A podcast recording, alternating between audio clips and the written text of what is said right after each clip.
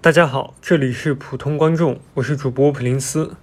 今天我们来聊一部正在热映的电影《封神》第一部《朝歌风云》。杀伐太重，招致天谴。他不是人，是狐妖。本期邀请到了一位嘉宾，跟大家打个招呼吧。大家好，我是羊毛。那请羊毛为我们介绍一下《封神》的主创信息吧。《封神》第一部《朝歌风云》是由中国导演吴尔善执导的《封神》系列电影三部曲中的第一部，剧情主要改编自《封神演义》与武王伐纣平话。它的主创团队非常豪华，编剧是曾经和吴尔善导演有过合作的《画皮二》的冉平、冉甲男父女，同时还有知名编剧芦苇和李安的御用编剧詹姆士·沙姆斯担任剧本顾问。在制作方面呢，是邀请到《指环王》三部曲的制片人巴里 ·M· 奥斯本担任制作顾问，由《星球大战》独立日的视效总监道格拉斯·汉斯·史密斯来担任高级视效指导，美术指导和人物造型指导呢是中国香港著名的美指叶锦添。《封神》三部曲是乌尔善一直想拍的一个魔幻史诗系列电影，据传总投资规模达到三十亿人民币。它的准备周期也非常漫长。二零一四年第一次开剧本讨论会，二零一六年开始筹备建组，到二零一八年六月正式开机。拍摄耗时十八个月，到二零二零年的一月才正式杀青。好歹也算赶在疫情大规模爆发前拍完。原计划是二零二零到二零二二年三年间每年上映一部，但由于疫情原因以及电影的主要出品方北京文化被爆出巨额亏损，导致《封神》第一部被一拖再拖。每年都说要上，每年最终也都没上，一度被网友怀疑是洗钱之作。不过好在今年二月拿到了龙标，在七月二十号正式上映。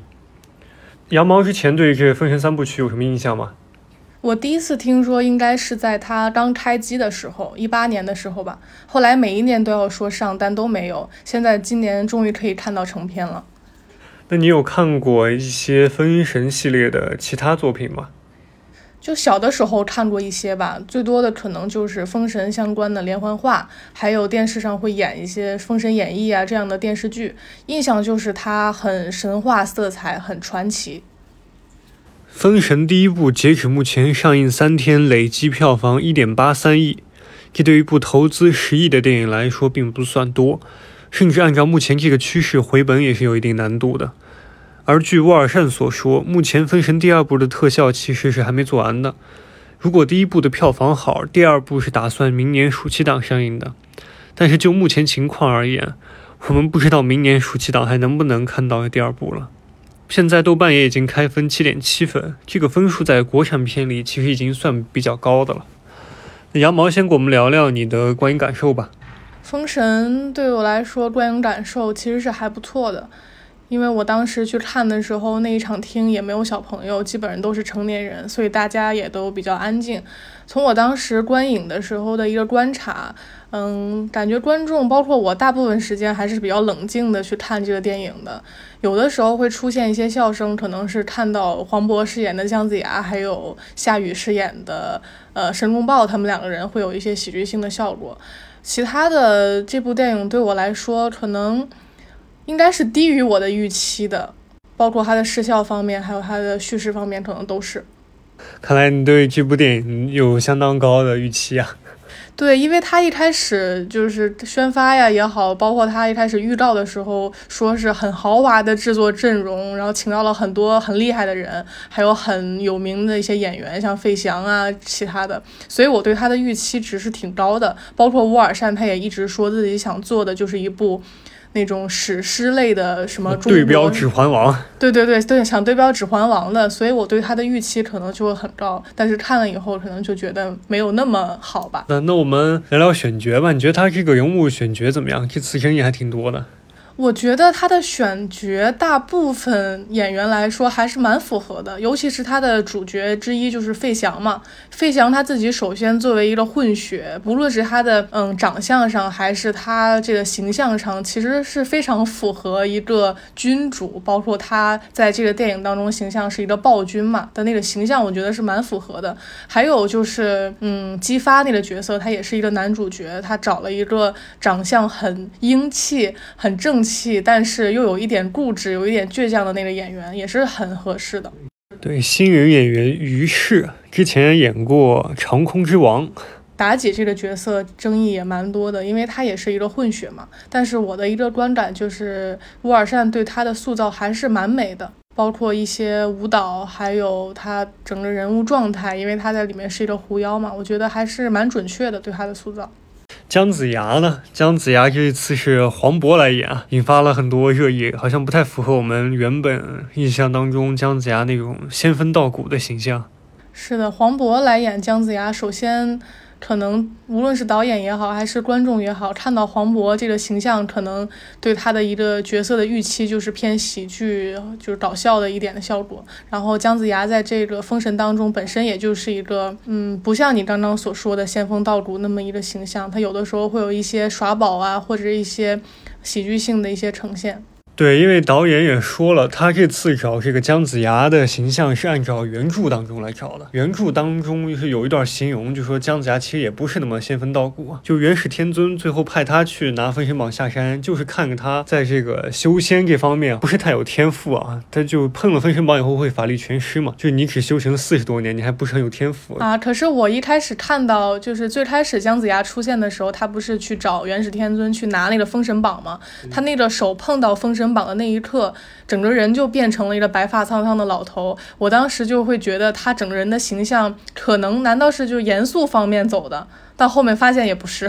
可能一开始导演确实想让他往严肃方面走，因为这片子拍是二零一八年开拍的嘛。二零二零年杀青的，在那个时候，黄渤其实好像还参与的综艺没有像现在这么多吧？他可能这种喜剧效果不会像现在这么强烈。他原本定的是二零二零年上映嘛？如果二零年上映的话，其实我觉得效果可能还好一点，因为黄渤这两年参加综艺实在是太多了。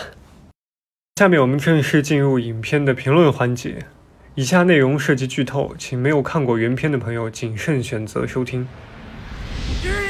勇士，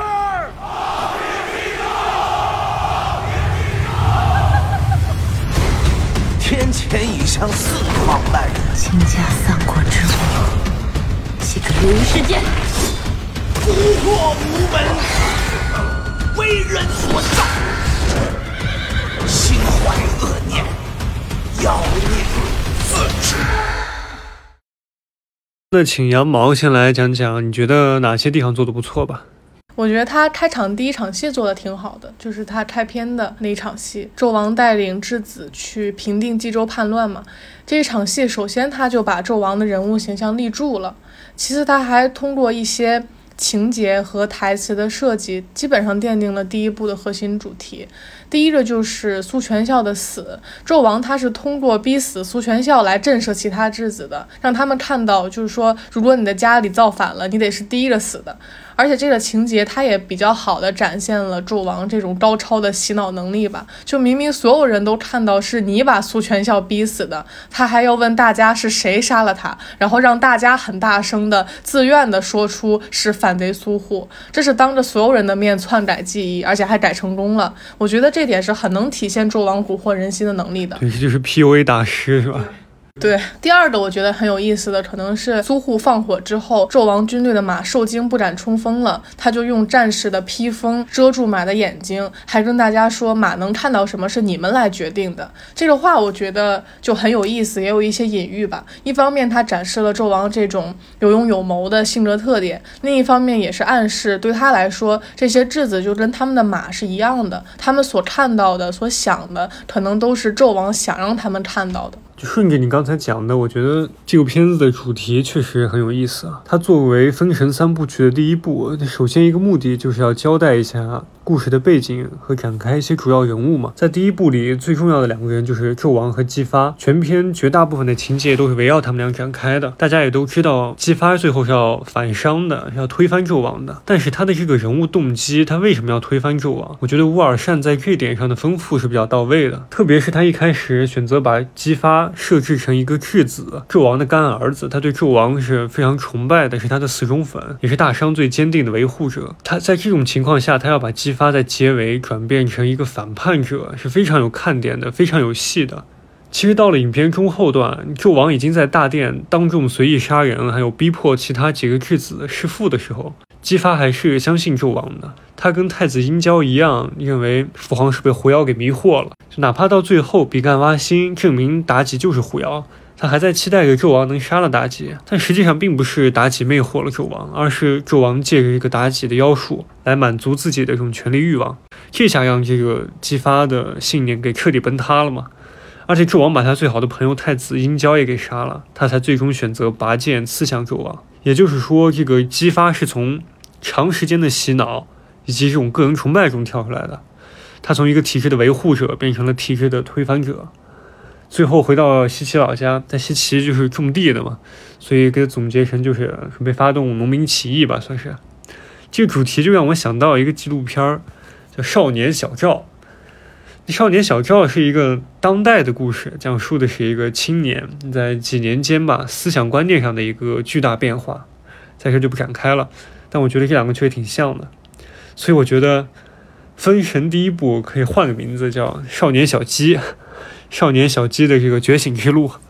我很赞同你刚刚说的这个主题方面的优点。其实能够看得出来，乌尔善他在影片主题的设计方面是花了很多心思的。就像你刚刚说的，姬发这个人物，他从维护体制到推翻体制，反映的实际上是生活在体制中的人对体制的质疑。这一点其实是很有贯穿意义的。乌尔善在采访当中自己也说过，他前期创作剧本的时候，在寻找古代的历史故事和现代社会的连接上面花了很。大的功夫，所以他可能也是对观众的一种提醒吧，就是强调怀疑的重要性。你要敢去怀疑你看到的和你听到的，包括姬发这个人物，我觉得乌尔善也在他这个人物身上注入了一些希望吧。就是因为姬发最后的结局的处理，他不是亲手去选择杀纣王嘛，所以应该也是导演自己的一些小心思吧。还有一点，我觉得乌尔善对妲己的处理也是比较有意思的。刚才也讲到，就以往的封神书籍和影视作品中，给人们对妲己留下的印象就是一个祸乱朝纲、蛊惑纣王的这样一个形象。是在妲己的魅惑下，纣王开始这种昏庸无度啊，性格暴戾。但是在这版封神里，乌尔善把妲己改成了他对纣王是有真情实感的，他对纣王呢是对救命恩人报恩的这种感觉。他所做的一切都是纣王暗中示意或者是默许的，这种设计就让这个权力地位一下翻转了。纣王成为了这个所有罪恶的根源，他自己对权力是有极强的欲望的，妲己只是他达成这些目的的手段和一种工具而已。实际上，我在看电影的时候，觉得乌尔善他是不是想把纣王树立成一个麦克白式的人物？就他们两个人身上是有共同点的。妲己她就是麦克白故事当中蛊惑他谋权的那些女巫嘛。那我们也都知道，女巫的预言她只是麦克白谋谋权的导火索而已，她只是把麦克白心中的欲望给召唤出来了。真正让他走向毁灭的还是他自己本身。所以我觉得封神想呈现的可能也是这种感觉吧。对，乌尔善自己在采访里也说过，他是非常不认可把苏妲己是一个狐狸精、红颜祸水这样一个概念的，然后把所有的罪责和骂名就归到一个女性角色的头上，他是非常不认同的，所以他要对这个原著里当中那种精神做一个改变。其实这种观念在中国历史上也是非常常见的，什么褒姒啊、杨贵妃、慈禧什么的，甚至在对现当代的某些历史评判中，依然是有这种趋势的。所以我觉得乌尔善的这点改动做的也是不错的，但我还是不太同意你刚才说，觉得妲己对纣王是有真情实感的。他们两个在我看来更像是一种合作关系吧，一个是想永远称霸，另一个是被封印多年，终于自由了，终于可以在这个人世间为所欲为了。两个人可以说是一拍即合。片子里面有一些对他们两个人亲密举止的一些展现，可能最多就是肉体上的吸引吧，没有太多情感上的交流。甚至我认为乌尔善他在《封神》当中是尽量想抹去爱情元素的。我倒不觉得他就乌尔善是要把爱情元素给抹去，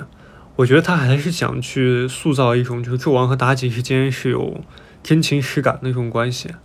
但是他在处理的时候做的太硬了，他直接给妲己套了一个要去报恩的这样一个人设，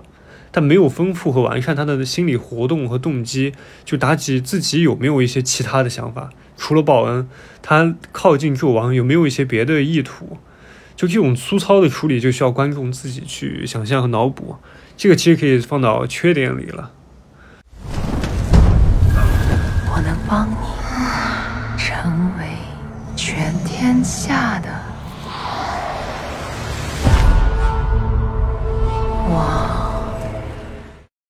那我们就顺着接下来谈谈缺点吧。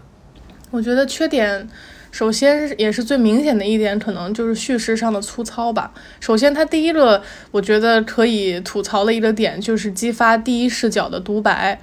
激发的独白，它在开头第一场戏其实就开始了。我以为它是会贯穿始终的，但是不知道什么什么时候开始它就消失了。我当时也以为他激发一开始说两句以后，后面就要多次出现，但是后面好像就出现了三次吧，三次还是四次，而且每次出现都是毫无预兆的，就突然在这儿就说了两句，也没有连成一个完整的体系，激发的主观视角也没有是完整的这种贯穿下去。它这一点的处理让我意识到，电影它在使用第一人称视角叙述的时候，可能是需要把握距离的。你要不然就是选取一个旁观者的视角去讲述，比如像《了不起的盖茨比》这种；要不然就是主人公和自己要讲述的这一段人生故事有时间上或者是空间上的距离。比如说，你让一个成年人去讲自己小时候的故事，或者是你让一个已经不在这个城市生活的人去讲自己在这个城市生活时的故事。像《封神》当中这种没有距离感的处理，可能就会让人觉得有些莫名其妙。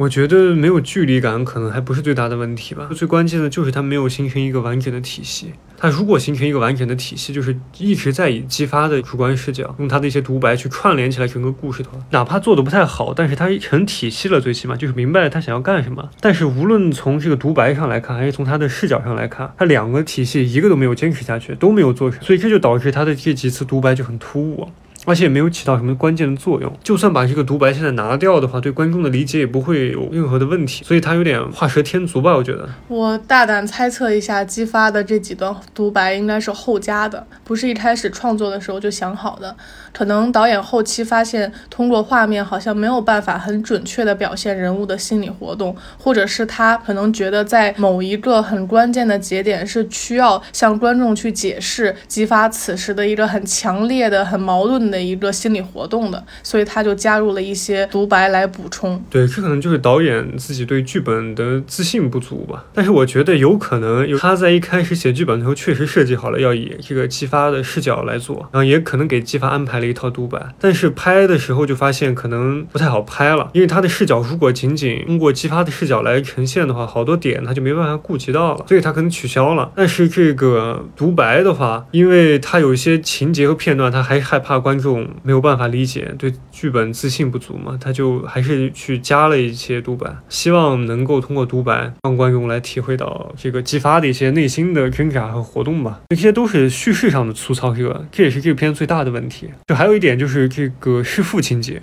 这个片子里也一共出现了三次弑父的情节。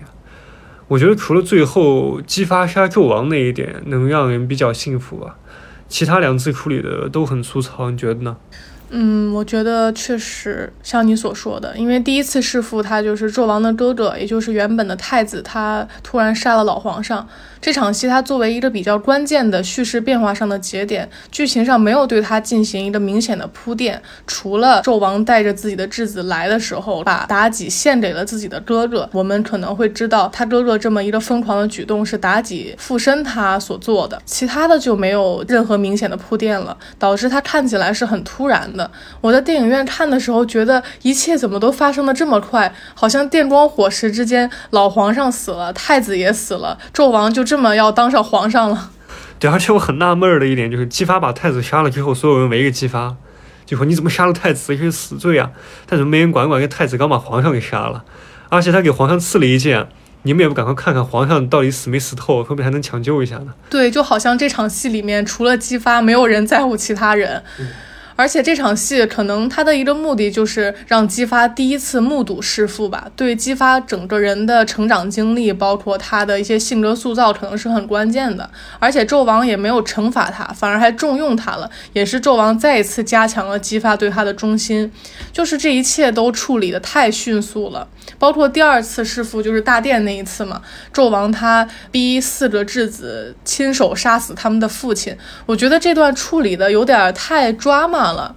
有的人是二话不说直接把父亲捅死了，还有挣扎了一下要反杀纣王的，还有是父亲自己对着那个刀冲上去的。我能理解导演可能是想通过四对父子不同的举动来表现他们的性格吧，但这一切都发展的太迅速了，怎么就发展到这个地步了呢？观众在之前可能没有接受到太多的铺垫，就一下子被置入这种高度戏剧性的空间了。而且还有一点就是，他把四个伯爵的造反处理的也是有点儿儿戏。他们几个人就是首先不知道为什么，本来四个伯爵在不同的地方赶路，突然姜子牙一句话。四个人都聚集到一起了，而且呃，后面呢就是姜子牙跟他们说了几句现在国家的局势之类的，他们几个人就跃跃欲试要造反了。很难说他们是不是早就有造反的心了。如果他们有的话，导演也没有对这一点进行一个呈现。对，而且就是大殿上那四对父子吧，他们要自相残杀。这个处理我能理解，导演想对情境设定，让大家能看到这几个质子的在这种绝境当中的一些人性的变化和转变吧。这是一个戏剧性很强的矛盾嘛？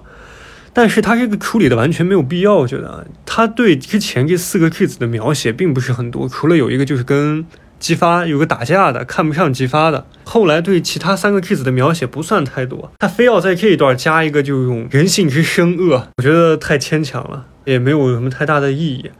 而且那几个伯侯吧，他们的父亲，那几位老演员，那都是非常知名的老戏骨，所以他们站在那个大殿里，在那儿说个台词，来呀来呀，就给我瞬间有点出戏，感觉在国家话剧院看仁义的新剧的感觉。确实，导演可能他是想，呃，让这四个质子不要太突出激发一个人，所以他觉得其他三个质子的性格可能也需要塑造一下，但是他塑造的片段也不多，给观众留下的信息的记忆点也不多，所以这段处理就会显得不是很精致吧。那我们接下来聊一聊姜子牙这个人物吧。姜子牙这个人算是承包了这个片子最大的笑点吧。我看的那场，基本上姜子牙一出现，大家就都开始笑了。我看的那场基本上也是吧，就刚才开头的时候也说，整部电影它基本上是比较严肃的那么一个处理，只有姜子牙出现的时候，大家是有笑声的，还有申公豹出现的时候，可能就是因为他是黄渤扮演的吧，而且导演给他设计了一些很喜剧性的动作，比如他老是想要施展法术，但是他已经忘了自己没有法术了这种。你觉得片子里他设计的这几个姜子牙的笑点好笑吗？我觉得比较僵硬吧，因为就像你说的，片子整体是比较严肃的，而且他这几个笑点比较明显的能感觉到是人为的设计，并不是一个很自然的东西。相比之下，我觉得申公豹可能是一个更容易能引人发笑的点吧。这跟夏雨和黄渤这两个演员可能有关系，可能黄渤最近现在。总是以这种喜剧形象出现了。是的，申公豹他本身也就是一个比较夸张的人物嘛，所以你看，呃，对他的妆造的一个处理，就是他披着一个很长的披风，嗯，而且他的右肩好像是有一个人形骷髅那么样一个造型，所以他的一些小动作、小设计都是合理的。夏雨的表演呢，本身也比较贴这个角色，但是对于姜子牙这个人物来说，很多时候都是黄渤这个演员的气质本身先于角色了。对，所以可能演员还是少参加点综艺比较好吧。特效呢？特效怎么样？我觉得特效，我印象最深的一点，也是最出戏的，就是比干挖心那一段。他把自己的心脏掏出来的时候，我感觉他像是拿出来了一个热气腾腾的烤红薯。而且当时我很好奇的一点就是，他已经心脏都没了，是怎么坚持说这么久的话的？对，最后给人感觉就是他不是因为心脏没了死的，他是最后是因为被那个纣王给活活气死的。除了这个心脏这个，我觉得还有两个，就是一个是那个白狐的特效，他那个白狐出来次数还比较多。后面还有一段是在那个宫殿里吃人的一个心脏，好像是那个特效，就让我感觉这个白狐做的实在是有点劣质吧，质感不是很高级。可能放几年前看还行，但现在就。太行了，还有一个就是他的雷震子，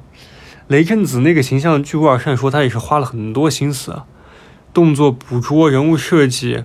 又费心费力设计出来一个雷震子。但是那个雷震子这个形象，我目前来看，他给人感觉还是有点恐惧感的，就是很大，也比较丑吧，比较吓人吧。但是真说不上做的有多精细，我觉得论精细程度，还不如他最后片尾彩蛋出现的那四个魔家四兄弟呢。我觉得雷震子这个形象，他首先出现的时候是一个婴儿嘛。当时我第一眼看到的时候，我也是跟你一样的感觉，就是可能他这个团队是想把这雷震子做成一个偏可爱一点的小妖怪的形象。而且我觉得他本来我以为他要做一个成长线的，没有想到下次出现就直接那么大了。是的，而且他确实没有给人一种很可爱的感觉，而且他也是绿色的，就会让我想到绿巨人。绿巨人还是绿巨人是比雷震子可爱的，我感觉。对，确实有点像那个脸。你这样一说，我觉得脸也有点像。包括最后雷震子长大了以后，他在上面救那个呃伯爵的时候，对，救姬昌的时候，他也是想营造出来他是一个很可爱的感觉，但是一笑还是有点恐怖。就是他有有点是绿巨人加雷神，现在是。是的，是的，就是那种感觉。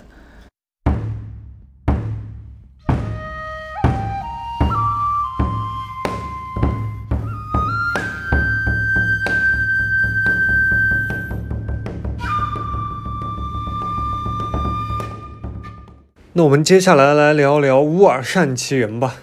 我先来简单介绍一下乌尔善的一些情况吧。乌尔善是蒙古族导演，出生在内蒙。他五岁的时候随父母去了北京，先后就读于中央美术学院的油画系和北京电影学院导演系。